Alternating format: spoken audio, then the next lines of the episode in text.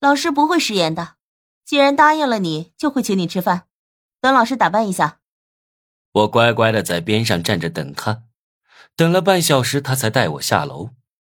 打扮过的殷娇老师走到哪儿都是焦点，我跟在他身边都被路过的人看得不好意思了。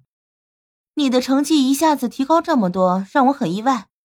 还有一个意外的地方是，你居然能得到王月的芳心。听说王月可是你们班的班花哦。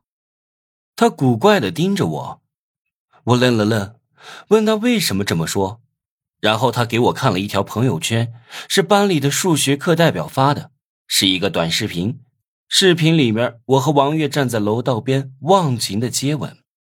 这他喵的不是我做隐藏任务时的画面吗？怎么被拍下来了？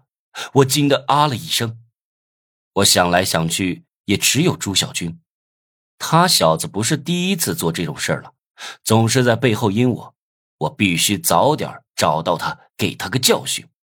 不然我的任务早晚会被他破坏掉。这时候，范婷婷突然给我发消息，说王磊和金辉他们看到那个视频了，他们都很生气，在想办法要教训我。我手里有一百三十金币，倒不怕他们，只怕王月起疑心。上车。应娇从停车场开出自己的凯迪拉克，降下车窗，冲我叫了一声：“哦。”我上了车，在一大片羡慕嫉妒的目光中离开学校。殷娇老师工资不高，能开得起凯迪拉克，家境肯定不错。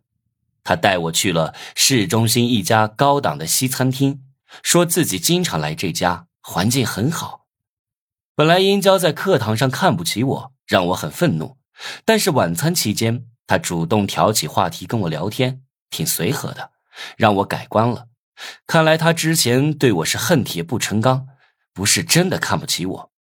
吃完饭，我都舍不得跟殷娇分开。他送我回学校要走的时候，我突然问他：“老师，我有没有可能做你的男朋友？”